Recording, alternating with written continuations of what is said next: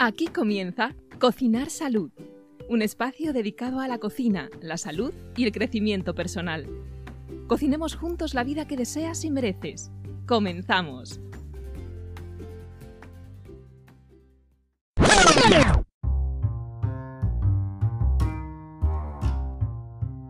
Hola cocineros y cocineras de salud. Bienvenidos y bienvenidas al podcast de Laura y Fer, un lugar en el que descubriremos juntos cómo cocinar la receta de nuestra vida. Hola compañero Fer, ¿cómo llevas tu receta? Hola compañera Laura, hola cocineros y cocineras de salud. Pues oye, llevo la receta. Eh, se me ha hecho un poco de bola las últimas dos semanas, la verdad. He metido en la olla un par de elementos así como, así como más duros, con, nervio, con nervio. ¿Sabes cuando metes un trozo de carne y dices, está igual, está igual, le tengo que dar aquí en la olla express un poquito de más porque está dura? Pues ahí estoy, ahí estoy. Pero bueno, no pasa nada. Lo importante es ponerle cariño, tiempo, atención, mimo y, bueno, y esperar que salga rico o al menos poner todo de nuestra parte, todo de mi parte para que salga lo más rico posible. Porque, oye, una cosa te voy a decir a ti, Laura, una cosa le voy a decir a todos los que nos escucháis. Eh, a las vecinas de mi madre en especial, un saludo a todas. Lo importante no son los ingredientes que tienes, sino eh, la receta que eres capaz de cocinar con ellos. Eh, cogiendo la metáfora un poco, lo importante en la vida no son las cartas que nos tocan, sino cómo jugamos la partida. Así que a ponerle amor y cariño y a cocinar de la mejor manera posible, independientemente de los ingredientes que tengamos. Que mi abuela, con una patata y una cebolla, hacía verdaderas locuras. Así que venga, a ponerle cariño. ¿Tú, tu receta, qué tal la llevas?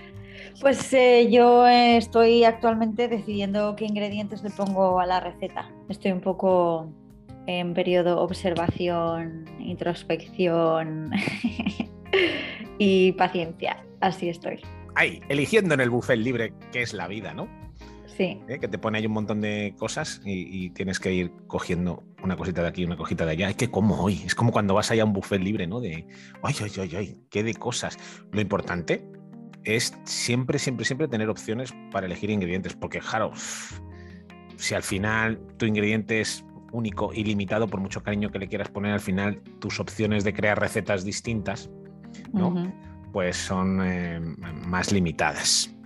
Así, que lo, bueno es al menos tener dos o tres ingredientes con los que poder intentar cocinar algo. Sí, sí, sí, tener donde elegir es sin duda una fortuna, la verdad. Sí.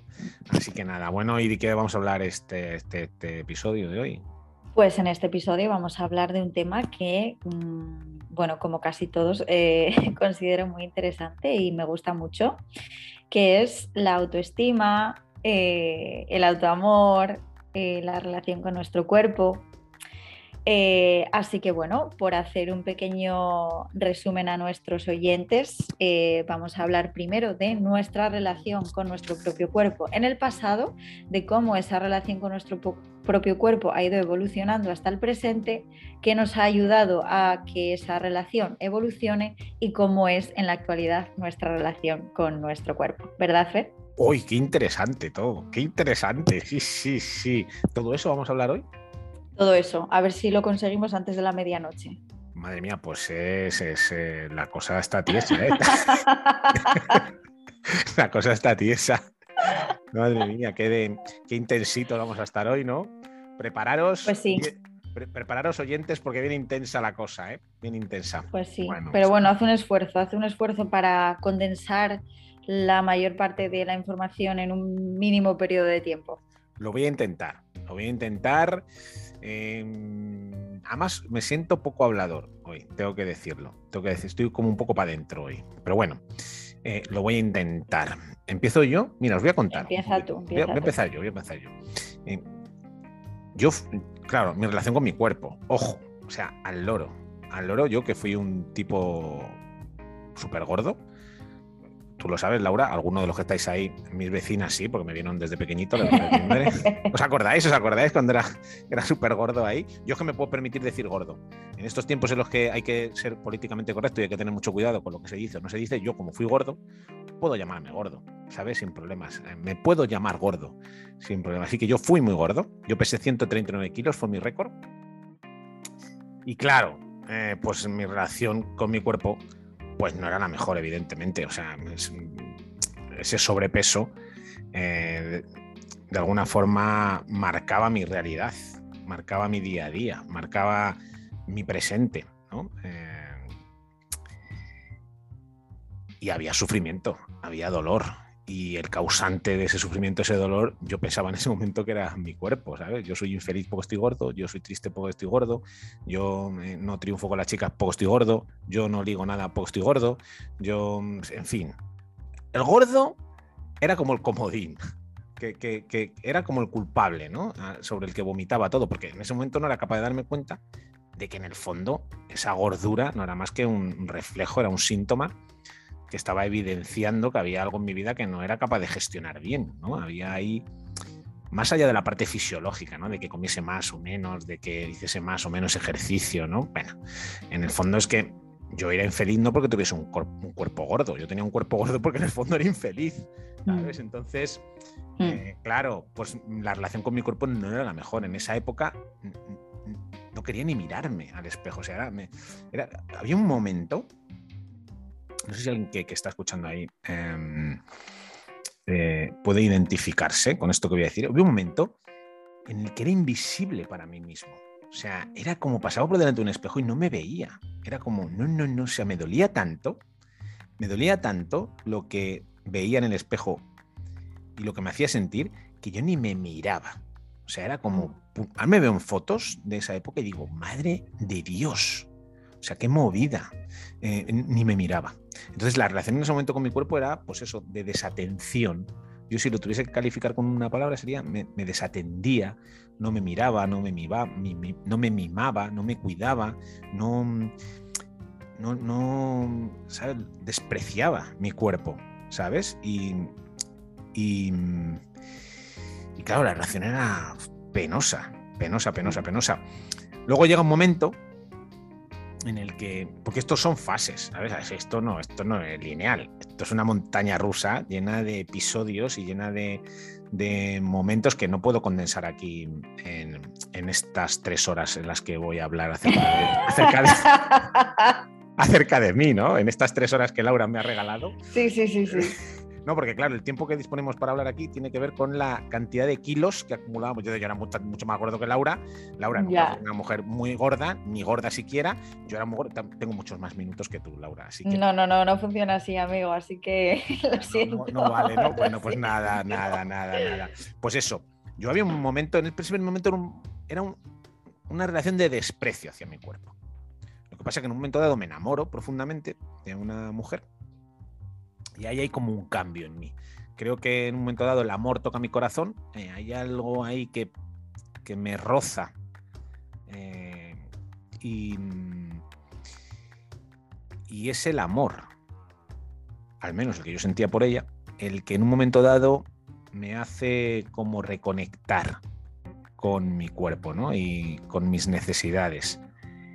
y curiosamente es esa falta de amor que fue la que me llevó a engordar, ¿no?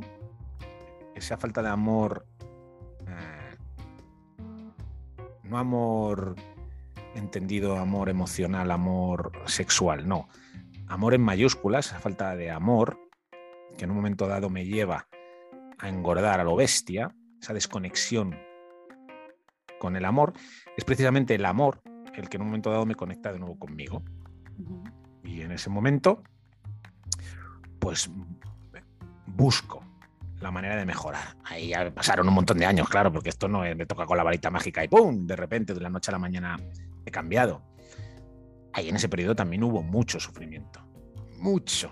Incluso más que en el periodo anterior, porque en el periodo anterior era un periodo de desatención ah, no, no, anestesiado. No, aquí no, aquí ya pongo conciencia y sé que quiero cambiar. Pero claro, el cambio es muy complicado, sobre todo cuando metabólicamente te has quedado destrozado, cuando no tienes mm, herramientas, cuando además ahí entra en juego otra cuestión, un ingrediente más en esa receta que tiene que ver con la imagen.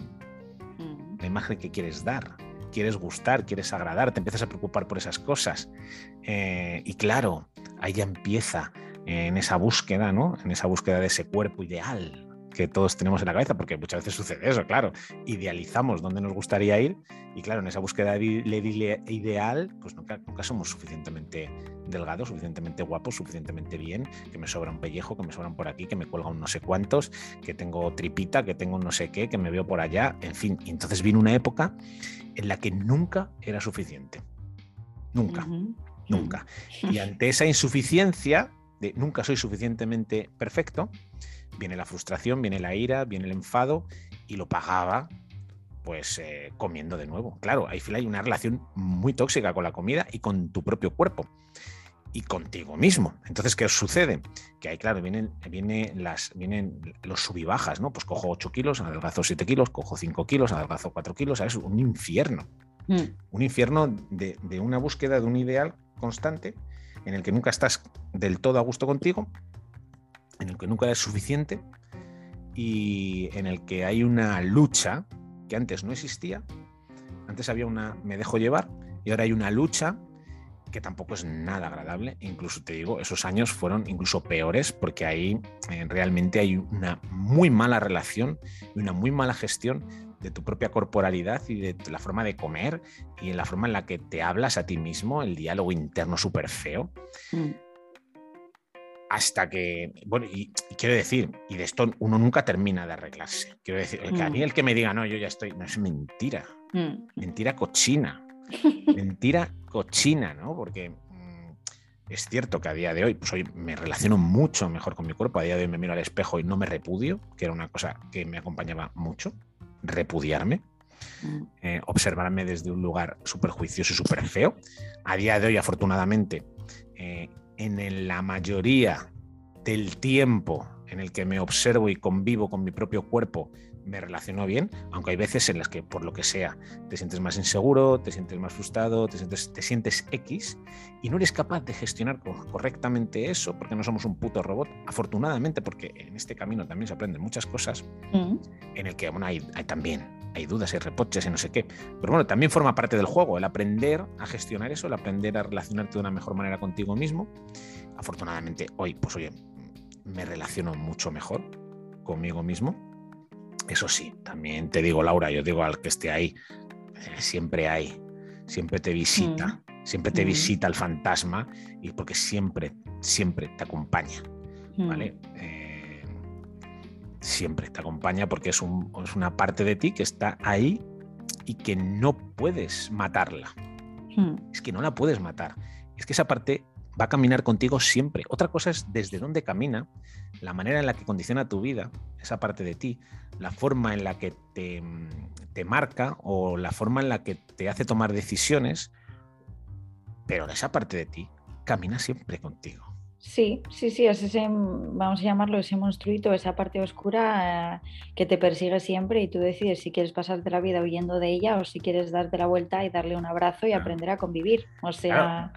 Yo los que me conocen, mi círculo, yo digo que, ha venido el gordito a visitarme, ¿sabes? Yo digo, ha venido el gordito a visitarme, ¿sabes? Y son días en los que por lo que sea, pues como más como de una manera un poco más grosera o, me siento ¿eh? o siento esa parte gordita que tiene que ver con mi niño así con mi niño pequeño así como yo, le, veo como un niño asustado pues hay veces que ese gordito viene me visita se da una vuelta me recuerda que está por aquí mm. me recuerda, oye, que, existo, ¿eh? estoy por aquí, que no te olvides de mí, que estoy, ¿sabes? Entonces, pues nada, mm. converso con él, trato de llegar a un acuerdo, le pregunto qué le pasa, qué te sucede, qué te duele, qué te molesta, qué te preocupa, qué te ha pasado que no te ha gustado. Entonces entablo un diálogo con el gordito y llego a un acuerdo con él. ¿no? Y digo, ¿qué quieres? Pizza, nene. No te preocupes. No te preocupes, que yo te voy a dar un trocito de pizza hoy, o dos o tres, los que tú necesites. Eso sí. Eso sí, vamos a llegar a un acuerdo, ¿eh? Que no, seas caprichoso, que no todos los días va a haber pizza y no todos los días. ¿vale? Que también hay que comer. Yo eso digo como un niño, digo que también hay que comer espinacas, ¿eh? Solo pizza, ¿eh? Entonces, entonces, pues nada. Oye, Fer, pues pizza con espinacas, ¿o qué? Claro, sí. No, no, porque es que el niño dice, no, pizza, no, pizza, pizza. Lleva bacon y queso guarro encima. ¿Sabes cómo te digo? Entonces, bueno, más allá de lo que desee comer el, niño, ¿no? Ese, mi gordito, más allá de lo que desee comer, me gusta hablar con él acerca de qué es lo que le empuja a comer eso en concreto. ¿vale? ¿Qué, ¿Qué, es lo que ha pasado hoy que hace que tenga muchas ganas de comer pizza? Ya sé que te gusta, pero bueno, ¿qué ha pasado hoy? Entonces, pues bueno, en, ese, en eso me muevo, en ese, en, en, por ahí me muevo. Entonces, mi relación con el cuerpo, como intuyo que le sucede a muchas personas que han pasado por un proceso similar como el mío, es una relación tortuosa en muchísimos casos, mejorable, por supuesto que sí, se puede reconducir y se puede, ¿por qué no?, disfrutar del cuerpo. Yo a día de hoy, muchos días me veo al espejo, me veo con mi tripita y digo, pues mira, oye, pues ni tan mal, ¿sabes? Quiero decir, ni tan mal. Mm, Ya está. Y, y- y no, hay, no hay ese castigo, ni hay esa, ese- esa dureza conmigo mismo. Y creo que eso está muy guay. Por lo menos para mí, en mi historia personal, que no tiene por qué ser la de todos, cada uno tenemos la nuestra. En mi historia personal, para mí es un logro y es un. eh, yo estoy feliz. Yo ahora mismo me siento feliz y creo que, que- creo que, creo que eso es importante. Ahora te- ya te dejo, ¿eh, Laura? Ya te dejo. Pero creo que es importante cuando, si yo echo la mirada atrás y veo hace 20 años y, y yo digo, ¿cómo te gustaría hacer estar con respecto a este asunto dentro de 20 años? Y creo, creo que tiene mucho que ver con cómo me siento ahora. Creo que tiene que ver con el no sentir esa tensión constante, esos ojos en la nuca clavados constantemente, esa, ese dolor de bajo grado ujú. ahí todo el día. ¿Sabes? Entonces me siento, me siento, puedo decir que me siento feliz. Me siento feliz. Vale, maravilloso. Bueno, pues mira, ¿Y como eres un poco, escucha, como, sí, como, como eres un poco egocéntrico y te encanta hablar de ti, sí. em, te voy a hacer un regalo y es hacerte otra pregunta más, porque nos has contado cómo era tu relación con tu cuerpo anteriormente y cómo es ahora un poquito, pero no nos has llegado a contar realmente qué es lo que te ha ayudado. Eh, o sí, qué estrategias o qué hábitos o qué cosas te han ayudado a que esa relación cambie, además del amor. Nos has contado que ha sido un componente muy importante y bueno, esas conversaciones que tienes con tu niño interior cuando aparece. Pero si pudieras detallarnos un poquito más qué prácticas o qué elementos te han ayudado en esta transición. Entiendo tu pregunta. Y es más, me alegra que me hagas esta pregunta. Claro, Sí, porque sí. te encanta hablar de ti. Es que, sí, lo sé. es que siempre he querido decir esto. Me alegra, me encanta que me hagas esta pregunta. A ver, No, pero escucha, vamos a hacer un hincapié. das tiempo, dame tiempo, venga, has ¿cuánto dicho, tengo para- Has dicho, hoy estoy para adentro, no tengo muchas ganas de hablar. Y no para de hablar, no para de hablar, si es No. que no se le puede dejar. Venga, a ver, cuéntanos. escucha, en, en mi caso, y entendiendo que no tiene por qué ser el caso de los demás. De hecho, yo que, que trabajo con gente y acompaño a personas, yo entiendo que cada uno tiene una tecla. Una tecla que es la que hace el clic, ¿vale? En mi caso, hubo un momento que, que apareció una situación en mi vida que me conectó de nuevo conmigo y con lo que deseaba. Y deseaba conectar con el amor, porque se me sentía desconectado con el amor, ¿vale? Me sentía desconectado del amor y aparece una persona en mi vida que me conecta con ese amor de nuevo, ese amor que creía olvidado y creía que ni existía. ¿vale? ujú, Eso fue el clic ujú, que a mí me hizo tomar conciencia de que la situación que estaba viviendo no era la que quería vivir, que me sentía profundamente desgraciado y que eso se veía reflejado en mi cuerpo. ujú, A partir de ahí viene una búsqueda, una búsqueda de soluciones. Yo he hecho todas las dietas del mundo, todas, la de la alcachofa, el no sé qué, la de la madre. Todas, todas. Me he apuntado al gimnasio, me, he- castigado en la elíptica en el gimnasio, o sea, todo. Y no encontraba la tecla. A pesar de que había un deseo de cambiar, a pesar de que había, y estoy hablando de cambiar banal, o sea, físicamente, ¿vale? Directamente. En mi caso era una búsqueda de un cambio físico que había venido dado por un cambio de deseo, de propósito, y yo, que lo, yo lo busqué a través del cambio físico. Era la forma en la que yo lo busqué en ese momento, ¿vale? Y yo a través de ahí empiezo a indagar, a indagar, a indagar, a buscar la manera de cambiar esa parte física y metabólica de mi cuerpo. No es hasta que doy con la dieta paleo, en un momento dado, hace como 10 años, que yo no tengo unas herramientas, unos recursos que me permitan, un- me permitan entender la forma de comer como algo sostenible. ¿Vale? Yo hasta ese momento entendía la dieta como un, como un castigo, ¿vale? Entonces ahí en ese momento sucede algo guay y es que descubro una forma de comer que a mí me gusta, con la que me siento cómodo y con la que yo puedo convivir siempre. Yo la idea era, yo así puedo estar siempre. ¿Vale? ¿Qué sucede ahí? Que en ese momento, en mi cuerpo a nivel fisiológico sucede algo.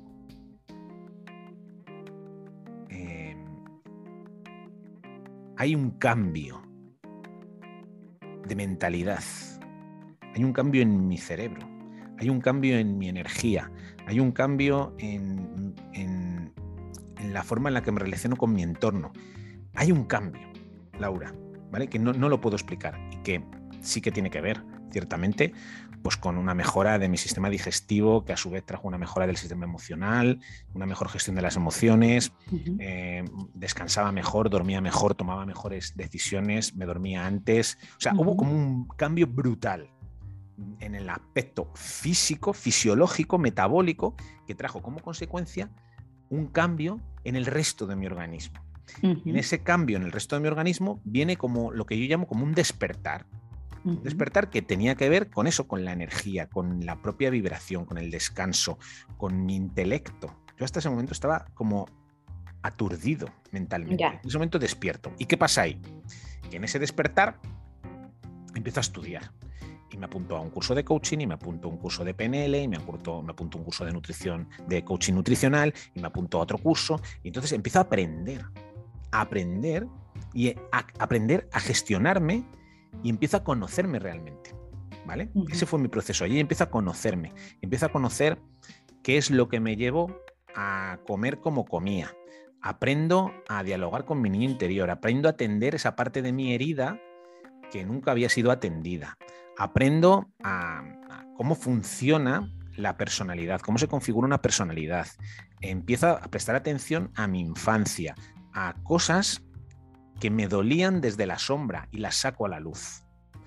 Saco a la luz aspectos de la relación con mi madre, saco aspectos de la relación con mi padre, saco aspectos de la relación con mi hermano, saco aspectos de mi familia, saco aspectos de, mi propia personalidad cuando era un niño, saco aspectos de mis primeras heridas en, en, los primeros años de mi adolescencia, de 12, 11, 9 años, aspectos que me dolieron profundamente y que tenían que ver con inseguridades, con frases, con cuestiones concretas de mi cuerpo y cómo aquello empezó a configurar y cómo empecé a relacionarme de esa manera. ¿Sabes? En ese momento empiezo a conocerme entonces, a partir de que empiezo a conocerme, empiezo a gestionarme mejor, empiezo a tratarme mejor, empiezo a tratarme con más benevolencia, con más condescendencia, con más cariño, con más amor. ¿Sabes? Me veo con otros ojos, no me, no, no me enjuicio tanto. Y ahí empiezo a tomar una serie de decisiones también que me llevan a, conocerme más. Me apunto a teatro, por ejemplo, que fue una cosa que me ayudó un montón porque me ayuda a, trabajar el juicio tan severo que tenía conmigo mismo. Me permito hacer el payaso, me permito hacer el tonto. Eh, empiezo a, me apunto, por ejemplo, a clases, me, certifico como instructor de Animal Flow, de Kettle, empiezo a, a trabajar mi corporalidad, mi cuerpo, el contacto conmigo mismo. O sea, empiezan a suceder un montón de cosas que lo que hacen es ir cambiando la persona que yo creía que era o, al menos cambiar mi identidad. Y, en ese cambio de identidad, de, en ese cambio de cómo me relaciono con mi ser, pues ahí empiezo a aprender a, gestionarme a mí mismo de otra manera. En mi caso, ese fue un poco el camino. Un enamoramiento en un momento dado me conecta con el amor y ese deseo de conectar con el amor, un amor que, que me había prohibido a mí mismo durante muchos años, me lleva a una búsqueda de cambiar mi físico. En ese cambio de físico descubro una forma de comer que me viene muy bien porque dejo el azúcar, dejo el pan, dejo la pasta, dejo todo ese, dejo el alcohol, dejo ese tipo de alimentos que en un momento dado a mí me, estaban sometiendo, ¿vale? Me sometían, me dormían y, a partir de ahí viene como una especie de despertar que me conecta directamente con gente nueva, amigos nuevos, conocimientos nuevos. Em, empiezo a estudiar y ahí empiezo a conocerme realmente. En ese conocerme, en ese camino de conocerme, empiezo a aprender a gestionarme, a amarme, a quererme de otra manera. Y ahí empiezo a entender por qué me relacionaba con la comida como me relacionaba. Y le doy, además, a esa época de mi vida, le doy un sentido, que eso es importante. Esa gordura tenía un sentido, tenía un para qué. No la repudio, no la odio, sino que la abrazo y, la acepto. Y a partir de esa aceptación ya no hay una lucha, cuando ya no hay una lucha, eh, pasan cosas diferentes, pasan cosas distintas. Eso es lo que te puedo contar acerca un poco de cómo viví yo el propio proceso con mi cuerpo, con mi obesidad y, con mi emocionalidad, que yo creo, y con mi historia. Yo creo que ese es el resumen, ¿no? Somos, somos em, el resultado de una receta, somos una receta que tiene que ver con los ingredientes de tu vida. Y ahí entra, entra en juego tu familia, tus creencias, tu historia personal, tus heridas, tus todo, todo y todo eso hace que en un momento dado, ¡boom! 139 kilos. Sí, sí, sí, sí, sí. Pero he respondido a tu pregunta. has respondido muy bien a mi pregunta. Muchas gracias. Me alegro, me alegro. Eh, además me parece no muy bien y muy completo porque muchas veces el tema de gordura, sobrepeso, etcétera, lo, lo, simplificamos tanto, ¿no? Es como, no, es que comes demasiado, comes mal. Ya, pues no, es que no es tan sencillo. O sea, hay mucho detrás, ¿no? Entonces, me parece muy bien si fuese que nos lo hayas explicado tan. Sí, no, no, si fuese tan sencillo. Si fuese tan sencillo, no habría gordos en el mundo, ¿sabes cómo te digo? O sea, sí, sí, ¿sabes? Ya está, no habría gordo. No, hombre, come más acelgas y come más pescado y deja de comer pizzas todo el día. Ah, vale, ya lo. ¡Ah! Claro, era no eso. lo sabía, hombre. Ah, era eso. Ah, era eso. Vale, vale, pues nada. Que oye, hay gente que igual le funciona porque su gordura tiene más que ver con, con, hábitos y con forma de comer, pero en esa mayoría que lo ha intentado y no lo logra, ahí hay que, hay que trabajar otros aspectos. Ya, claro, no, pero es que ahí está el problema, en por qué tienes los hábitos que tienes. O sea, y eso ahí es donde está la complicación. Yo creo que todos sabemos qué es lo que tenemos que hacer y por qué no lo hacemos. O sea, puede ser aplicado a comer o puede no. O sea, yo hay épocas en las que a lo mejor tomo más café del que debería y sé que debería de tomar menos y no lo hago. ¿Y por qué? Pues ahí está el tema, en ir detrás y en ver por qué, ¿no? Y así con todo. Entonces, bueno, muchas gracias por la, por, la historia detallada. Ya para terminar, ya para terminar, y ya, ya, ya no te robo más tiempo, ¿vale? Solamente una cuestión, un aprendizaje muy grande que hice. La gordura, la gordura tiene un sentido en la vida de cada persona, cumple una función, ¿vale? Tienes que entender ¿Cuál es la función que cumple la gordura en tu vida? ¿Para qué está ahí? Porque cuando tú sostienes la gordura, la sostienes porque tienes un beneficio. Esa zona de seguridad en la que tú te has encerrado, en la del gordo o la de la gorda, triste, deprimido, o sea, lo que sea, ese, ese personaje que tú has creado, lo has creado porque a ti te funciona para algo. Te protege de algo, te separa de algo, te sirve para algo. Una vez detectas para qué te sirve esa gordura, qué función cumple en tu vida, entiendes muchas cosas. Porque una zona de seguridad se sostiene con hábitos, con acciones y con creencias. Y mm. nosotros, a través de los hábitos, las creencias y las acciones, sostenemos esa zona de seguridad. Sí, de hecho, eh, leí en un libro que, si no me equivoco, es el de Cuerpo de Mujer, Sabiduría de Mujer, em, una, médica ginecóloga habla pues, de este tipo de cosas ¿no? y de cómo determinados problemas ginecológicos y hormonales pueden tener una raíz emocional. ¿no? Y hablaba del caso de una mujer con obesidad que eh, había terminado desarrollando obesidad porque eh, cuando era pequeña abusaron de ella. Sí. Entonces, su manera de, como niña, encontrar mm, cómo protegerse fue, pues mira, si soy gorda y fea, nadie me va a querer, nadie me va a desear y nadie me va a violar, nadie va a abusar de mí. Entonces, claro, eh, te, planteas, te plantas en una persona adulta que casi no se acuerda de eso o que pues por el trauma lo ha olvidado y que ni siquiera sabe por qué tiene esa eh, ansiedad de comer o esa necesidad por comer o ese mecanismo, ¿no? Entonces, claro, Hmm, sí, está claro que si está obesa, pues es porque, claro, su metabolismo estará dañado, come mal, etcétera, pero ¿cuál es la raíz? ¿Por qué hay eso ahí, no? Entonces es, complejo. Desde psicosomática o biodecodificación o desde esa lectura tiene mucho que ver con eso. Se dice que la obesidad te protege, es como una coraza que te protege de algo, de algo, de que accedan a una parte de ti. Es una forma también de hacerte visible. Hay mucha gente que en su familia a lo mejor se siente invisible y la única manera de sentirse visible y por lo tanto sobrevivir, porque es que nosotros pensamos así, la parte sobrevivir, ¿no? Cuando somos dependientes, ser gordo para que me vean. Oye, es que no me están viendo, voy a engordar para que me vean, ¿no? Y sí, y esa parte también, sobre todo tapar los genitales. ¿eh? La, gordura, sobre todo cuando, cuando hay tapar los genitales, también tiene que ver con, con ese tipo de cosas. Sí, sí, sí. la obesidad tiene un, La enfermedad en general tiene un sentido. Está para algo. Sí. Entonces, bueno, sí, solamente pistas. pistas, pistas. Pues mira, decirte que en mi caso, aunque no tengo la misma historia que tú, hay cosas con las que me he sentido muy identificada, como lo de nunca es suficiente, o con el perfeccionismo, o con lo que has dicho de repudiarse al mirarse al espejo. ¿no? Todas esas cosas las he sentido y sé muy bien de lo que hablas. Em, en mi caso he pasado pues, por, muchísimos extremos a lo largo de mi vida con la relación con mi cuerpo. Y la verdad es que diría que todo empezó cuando era cuando eh, estaba en una transición de niña a adolescente, ¿no? En ese momento en el que pues hay niñas que se desarrollan antes, niñas que se desarrollan después. Yo sí que es verdad que nunca he sido gorda, pero depende de lo que entiendas por gorda porque creo que cada persona entiende una cosa. Hablas de sobrepeso, hablas de, como tú dices, ciento y pico kilos. No, yo nunca he pesado ciento y pico kilos, pero sí he sido una niña gordita. Em, no obesa, pero gordita, ¿no? Em, o con a lo mejor unos kilos de más, podríamos decir. Y bueno, pues cuando eres una niña no te importa, pero cuando empiezas a llegar a ese momento en el que a lo mejor tus amigas se empiezan a desarrollar, y empiezan a ser más altas y empiezan a estar más estilizadas y tú ves que no es tu caso y que tú no, no, desarrollas ese cuerpo, ¿no? sino que te sigues quedando en el cuerpo de niña gordita.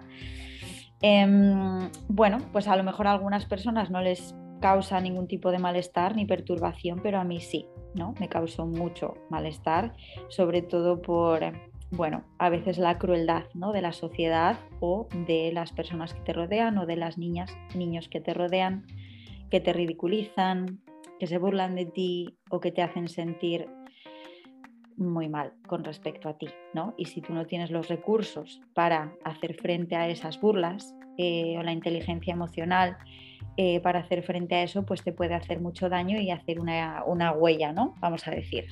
Entonces, bueno, eh, desde, desde, muy jovencita me empezó ese tipo de rechazo hacia mi cuerpo, ese tipo de insatisfacción hacia mi cuerpo, ese no gustar cómo era mi cuerpo. Em, entonces, no sé exactamente con qué edad, porque ni siquiera me acuerdo muy bien, pero mm, no sé, yo creo que con 11 años ya empecé a, a no querer comer, ¿no? Porque además en mi casa nunca se comió bien, de hecho se come bien ahora gracias a muchas cosas que yo he inculcado, que es algo que me, alegra mucho, pero bueno, pues no, no se comía bien en mi casa y, y claro, yo no sabía lo que era comer bien, ¿no? Entonces mi única estrategia era, pues no quiero comer o quiero comer menos, o pues a lo mejor había veces que decía que ya había comido y no había comido para no comer y no engordar más. Eh, y mi obsesión era adelgazar, adelgazar, adelgazar, hasta tal punto que pues creo que cuando tenía a lo mejor 12 años, pues me quedé en 40 kilos de, no comer. Em, hasta tal punto que, bueno, pues incluso me llevaron a un psicólogo eh, pensando que a lo mejor pues podía tener anorexia, pero no era el caso, porque yo no estaba a gusto estando así de delgada, tampoco me veía guapa. Eh, entonces, por eso te digo que he ido pasando de extremo a extremo, ¿no? O sea, estaba gordita, luego pues de repente dejé de comer y estaba increíblemente delgada y tampoco me sentía bien. Eso también cortó mi desarrollo porque mm, eh, por, eso tuve muchos problemas también de menstruación, etcétera, etcétera. Entonces, eh, bueno, pues ahí empezó una andadura de, de ir probando cosas diferentes eh, dietas diferentes, eh, intentar aprender a comer mejor, pero siempre todo muy centrado en las calorías, en adelgazar, en, pues digamos, recortarte muchas cosas o comer durante la semana cosas a la plancha y pan integral y luego el fin de semana pues todo lo contrario. Em, y todo esto mezclado con mucha parte emocional también, ¿no? Porque eh, esto creo que ya te lo he contado en alguna ocasión, creo que lo he hablado en el podcast y sobre todo está en nuestra página web. Eh, mm, yo me crié con mi abuela y mi abuela, eh, bueno, pues me inculcó o me transmitió mucho amor a través de la comida y además me jugó un papel principal en mi relación con la comida, ¿no? Entonces yo relacioné el amor con la comida, relacioné que eh, no podías dejar nada en el plato, relacioné que había que repetir porque si no estabas haciendo mal gesto, eh, aprendí como a comunicarme también a través de la comida. Entonces eso también jugó un papel muy importante porque en momentos de mi vida en los que no me sentía amada o querida tanto por otros como por mí misma, lo mitigué con la comida. Entonces, bueno, pues ha sido una relación también muy tormentosa, eh, de amor-odio hacia la comida y hacia mi propio cuerpo y hacia lo que la comida hacía en mi cuerpo. Mucha frustración porque yo quería tener un cuerpo que no conseguía tener, daba igual la dieta que hacía, daba igual el deporte que hacía, daba igual todo. Y mm, he pasado por momentos en los que pues he estado más gorda, más delgada, he estado musculada, he estado más flácida, he estado... Y da igual, porque nunca ha sido suficiente. Nunca ha llegado el momento en el que yo me mirara al espejo y dijera, wow, estás estupenda, me encantas. No, nunca, jamás he estado satisfecha con mi cuerpo ni con mi imagen personal. Entonces, pues ha sido bastante complicado. Em, lo que más me ha ayudado creo que es cambiar la perspectiva o el prisma em, o el por qué hago las cosas, ¿no? Porque no es lo mismo hacer deporte porque odio a mi cuerpo, que esto también lo hemos hablado con Elena en la entrevista, por ejemplo, no es lo mismo hacer deporte porque odio a mi cuerpo y quiero cambiarlo, eh, que hacer deporte porque amo a mi cuerpo y quiero cuidar mi salud. No es lo mismo eh, tener una alimentación determinada porque quieres cambiar tu cuerpo, quieres adelgazar y te odias, a llevar una alimentación determinada porque honras tu cuerpo y quieres cuidarlo y darle buena gasolina, ¿no? Entonces, a mí personalmente, que como tú dices, no, no ayudará a todo el mundo, no todos somos iguales, pero a mí personalmente esto es lo que me ha ayudado a, cambiar. Actualmente eh, no voy a decir que tengo una relación maravillosa con mi cuerpo porque no es verdad. Eh, no sé si en algún momento de mi vida voy a ser capaz de querer a mi cuerpo o de gustarme físicamente a mí misma, eh, pero te podría decir que ahora, como tú dices, no me repudio a mí misma, ¿no? O sea, soy capaz de mirarme al espejo y decir, pues pues no, no, voy a decir me gusto, pero me acepto. Me acepto. ¿Por qué? Porque mm, intento hablar de mi cuerpo y de mí misma con gratitud, ¿no? Y decir, bueno, pues no tengo unos abdominales increíbles, pero tengo unas piernas que me permiten caminar, que me permiten moverme, tengo un cuerpo que me permite hacer ejercicio, me permite eh, meterle el tute que le meto muchas veces. Em, tengo un cuerpo que, que me apoya en la vida que yo estoy llevando ¿no? y que me permite hacer muchísimas cosas, que me permite reír, que me permite disfrutar y, por eso se lo agradezco. ¿No? porque no todo el mundo puede hacerlo, no todo el mundo puede ver, no todo el mundo tiene dos piernas con las que caminar, no todo el mundo puede hacer ejercicio porque a lo mejor su corazón no se lo permite y yo soy muy afortunada y por eso agradezco a mi cuerpo, ¿no? Y mm, al final ese prisma es el que utilizo para todo. Hago deporte porque me gusta, porque me desahogo, porque estoy cuidando a mi cuerpo, me alimento bien, no porque quiera adelgazar, eh, no porque odie a mi cuerpo, sino, porque, sino por todo lo contrario, no porque le quiero y como le quiero, le quiero dar lo mejor. Así que, bueno, pues podría resumirse así. Pues qué bien, ¿no? Oye, lo que me gusta de este espacio que hemos creado, Laura, tú y yo, es que, mm, como bien decías, es mi historia. No sé si, o como digo yo, es mi historia. Ya, y nuestra historia, que de alguna forma la, regalamos aquí para que otros la escuchen. Y, y si sirve, genial. Y yo sé desde el sitio en el que Laura y yo compartimos esto, así que Em, me pone contento. Gracias por compartir, Laura. Gracias. Gracias a ti también. Mm, gracias, gracias, gracias. Em, y yo espero que a los que estáis ahí escuchando, pues os ayude, os sirva de alguna manera, os inspire. ¿Por qué no decirlo? Suena a lo mejor pretencioso, ¿no? Pero no, qué coño. Eh, yo, yo, a mí me inspira todo. Eh, yo, mm. Mm, cualquier ser humano que veo por la calle me inspira. Así que espero que os inspire. A pues sí. Vosotros y vosotras. Además, a mí me gustaría añadir otra cosa más, eh, y es que cambiar el foco también tiene que ver con darse cuenta de que el problema no está en tu cuerpo, y por eso nunca eres capaz de solucionar el problema, porque estás intentando solucionar un problema que no existe. Tu cuerpo no es el problema, el problema es cómo tú ves tu cuerpo y cómo tú te relacionas con él. Entonces, mm, creo que el objetivo no es cambiar tu cuerpo, que también puede serlo, ojo, porque me parece muy bien si alguien tiene el objetivo de estar más musculado o de tener lo que sea, ¿no? Está muy bien, pero mm, creo que es importante hacerlo desde una parte o desde, desde una perspectiva pues saludable y no de autodestrucción con uno mismo. ¿no? Entonces em, es importante tener claro cuál es el problema y el problema no es tu cuerpo, el problema es cómo tú lo ves y cómo te relacionas con él. el cuerpo cuando es perfecto, mm. cuando, cuando finaliza ese, ese proceso Claro, cuando, nunca. Cuando el, proyecto de buscar el cuerpo deseado termina. Nunca. Nunca. La, gente que se opera estéticamente nunca termina. No, es, como los tatuajes, te haces uno y estás, estás perdido. nunca es suficiente. La gente que dice quiero ganar dinero, nunca es suficiente dinero. Nunca eres suficientemente guapo. No eres suficientemente, nunca eres suficientemente perfecto estéticamente. Nunca se termina. Nunca. Y nunca. Ese es un camino endiablado. nunca se acaba. Mm. Entonces, claro, eso puede dar lugar a situaciones jodidas, jodidas, jodidas. Pues ha estado muy guay, Laura. Me alegro de. Me, enorgullezco y festejo.